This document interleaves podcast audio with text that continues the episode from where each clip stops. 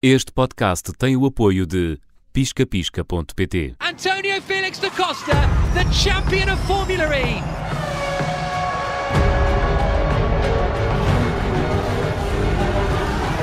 Yes! Let's go, boys! E já estamos de volta para aquele que é o segundo episódio deste podcast, Todas as Fórmulas. Eu sou o Nelson Ferreira e tem estado sempre comigo e vai continuar nas próximas semanas o António Félix da Costa. Bem-vindo mais uma vez. Obrigado. No último episódio falamos de Fórmula E, as características técnicas, que campeonato é este que o António ganhou o ano passado, campeão mundial desta modalidade, mas hoje vamos falar de Fórmula 1 e tu estiveste tão perto da Fórmula 1. Conta-me como, é que, como é que foi essa experiência. Já no outro episódio uh, referiste a isso um pouco como uh, ficar sem cadeira, ficar sem, sem banco, não é? sem, sem, sem, uh, tapete. Mas é, é, um, é um objetivo completamente fora de hipótese na tua vida hoje em dia, a Fórmula 1? Um, olha, é, acho que sim. Muito sinceramente, acho que já não é, já não vou, já não vou dormir ou já não acordo com, com o objetivo da Fórmula 1 na, na minha vida. Aliás, a Fórmula E tem-me ocupado bastante tempo, energia, esforço e, e tudo mais. Um, a Fórmula 1, olha, era um sonho, obviamente. Eu comecei a correr, não existia a Fórmula E e a Fórmula 1 era, era, era o sonho, aliás, o sonho de qualquer miúdo que começa uma carreira aos 8 ou 9 anos. Um, e olha, de facto, estivemos muito perto. Uh, mas ali na, na altura-chave, já com um contrato assinado, tinha um fato feito à medida, um banco feito à medida, e à última da hora disseram-me que o lugar afinal já não estava disponível um, por várias razões. Um, e pronto, olha, foi por acaso foi um dia difícil na minha vida porque talvez tinha um sonho que finalmente ia, ia alcançar e de repente desaparece. Um, mas olha, obrigou-me a crescer rápido, obrigou-me a ter uma perspectiva grande de várias coisas na, na, vida, uma forma de estar na vida e acho que a maneira com que ultrapassei essa, essa frustração uh, definiu um bocadinho quem, quem é que eu sou hoje em dia, por isso acho que tudo o tudo que vem, vem por mal, às vezes o que acontece por mal, às vezes vem por bem também.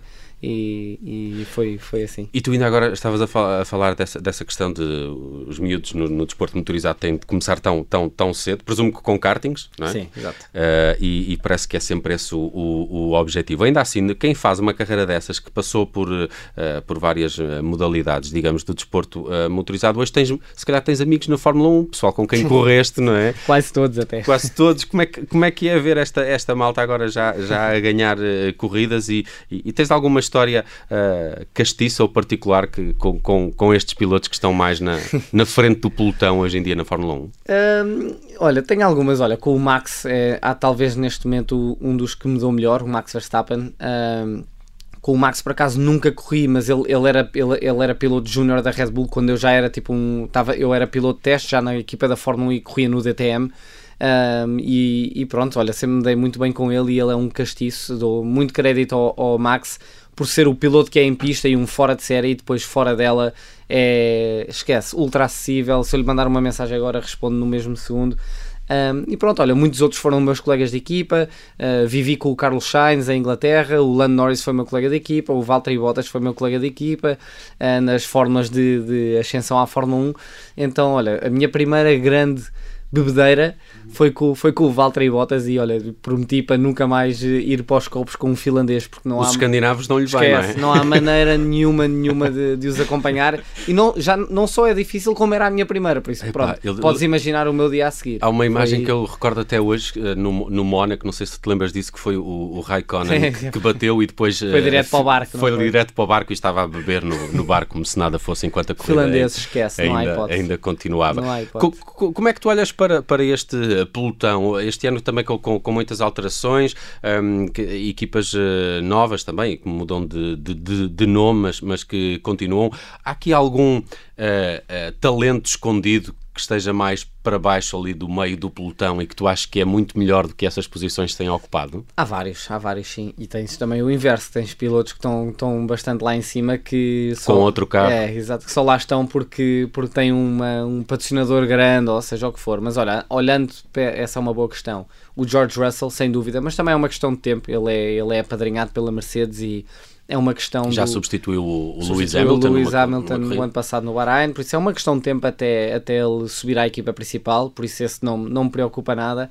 Uh, acho que o Mick Schumacher, uh, também conheço bem o Mick, e é muito, ele é muito parecido com o pai a, a nível de, de, ética de trabalho e tudo mais, por isso ele não é talvez o piloto mais talentoso do mundo, de, quando digo isto, digo não se senta num carro e vai ganhar à primeira, mas tem, ele trabalha tanto e quer tanto aquilo, que é uma questão de tempo até, até também estar num, a lutar por, por lugares de topo, tenho a certeza que vamos ver o Mick Schumacher a fazer muitas coisas, e a Rookie acabou de entrar ainda uhum. agora, um, mas pronto, acho, acho que todos os foras de série vão, vão estar em posições de, de, de, mostrar que o são. É muito raro um piloto que seja de facto muito, muito bom e não tenha, não, já lá esteja na Fórmula 1 e não, não, não venha a ter a sua, a sua oportunidade. Há vários que nunca chegaram a, a estar sequer na grelha da Fórmula 1, mas os que lá estão e demonstram assim rasgos de, de génios, mesmo em carros maus, mais cedo ou mais tarde vão, vão ter a sua oportunidade. Como é, que tu viste esta, esta questão da, da, da, Netflix nos últimos anos ter feito o Drive to Survive, não é? Aquela série que, que, que por um lado eu acho que trouxe muito público novo à, à Fórmula foi 1. Ótimo, foi. Depois é assim uma espécie de resumo da época anterior e lançamento da, da, da, da nova época. E, e, e, por um lado também um, achei particularmente castiço que, que ali se desmistifiquem algumas coisas. As guerras económicas, os, as guerras de egos entre diretores diretores de, de, de, de equipa. Como é que uh, tu viste isso? Por, se por um lado a Fórmula 1 também me parece um circuito um bocadinho fechado, também me pareceu surpreendente eles terem aberto assim as portas à Olha, Netflix. Eu acho que estava na altura, a Fórmula 1 era exatamente isso, um circo fechadíssimo, ultra exclusivo, quando o Bernie Eccleston era o, o patrão da Fórmula 1. Um, e pronto, isso tinha, tinha as suas vantagens, quando tudo o que é exclusivo, toda a gente quer um bocadinho de acesso. Agora, desde que a Fórmula 1 foi comprada por americanos, eh, é exatamente isso, está a ser americanizada e bem. Uh, acho que esta série da Netflix uh, tem feito muito bem à Fórmula 1, trouxe vários fãs novos. Uh, falando apenas da primeira temporada, acho que foi uma temporada bem feita. Pronto, estava ali um bocadinho, algumas coisas fora de contexto, um bocado americanizada e a criar algumas histórias para, para vender, para a série ter alguma uma storyline mais mais, mais salero, exato, é? exato. um, e acho que foi muito bem feito e, e, e, olha, eles foram, foi uma jogada de gênio porque de facto trouxe uma, uma uma manada de gente nova a ver, a ver Fórmula 1, a, a, a série de pessoas que mandaram mensagens fogo, agora já te percebo e o que é que é aquilo e que não sei o que, não sei o que mais. Uh, e pronto, e agora, tendo visto a terceira, pá, já acho demasiado, aquilo está tá too much americanizado, já, é novela. Parece uma novela, não é? É, aquilo já, já, é. tá, já é mesmo fake, fake, está ali uma série de coisas fora de contexto e histórias muito torcidas e tudo mais. Eu estou muito por dentro de, de, várias daquelas histórias e de vários, todo par... aquele mundo. E agora achei particular não... piada ao, ao, ao, ao chefe da, da, da, Red Bull, que parece sempre o mais prestável para se dar àquelas novelas de conflitos. Ele aparece muitas vezes, muitas vezes ao longo da série. E eu acho que também dá para fazer um. Uh, quem for mais perspicaz também faz ali um traço de, de personalidade do, do, do, próprio Christian.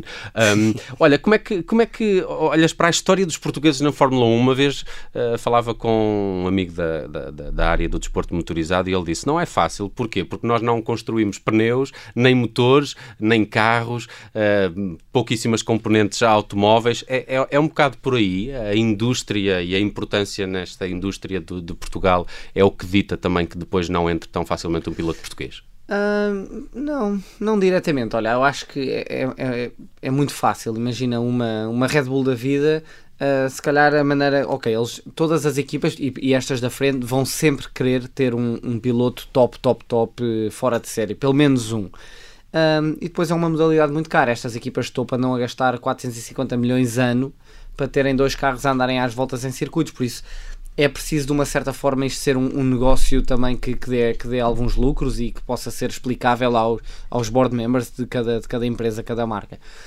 Um, imagina, o próprio Alonso é um piloto que vem para a Fórmula 1, tem um salário alto de 20 milhões ao ano, mas se calhar atrás, o Santander está sempre atrás do Alonso com 20 ou 25, ou seja, quem contratar um Alonso, no fim vai, vai ganhar dinheiro, percebes? Uhum. Um, e, e, tem um país grande atrás dele. Eu acho que imagina que tu és a, a, Red Bull, vais vender muito mais latas em ter um piloto americano do que um piloto português, mas nem se compara os números. E eles, se calhar, veem bem que o americano anda em quinto ou sexto, porque há americanos bons, obviamente, eles conseguem encontrar pilotos americanos bons. Com um português, se calhar, pronto, um português, ou seja, o que for, se calhar anda em primeiro ou segundo, mas já lá tenho o Max Verstappen para andar em primeiro ou segundo, e pronto, aqui vou buscar mais não sei quantos milhões a vender latas de, de Red Bull um, e tenho aqui um, um, piloto, um segundo piloto perfeito, não me cria intrigas entre, claro. entre dois colegas, ou seja, há uma série de fatores que podem levar a essa escolha. Hum. Um, E, e pá, sempre que vimos uh, do, uma equipa com dois pilotos fora de série, aquilo acaba mal. Lá dentro aquilo acaba sempre o mal. O ego, anda às turras. É complicado, visto com o Hamilton e com o Rosberg foi muito complicado. Agora tens lá um, um finlandês, que o, o Valtteri, que é muito tranquilo, fica em segundo, também não levanta grandes ondas.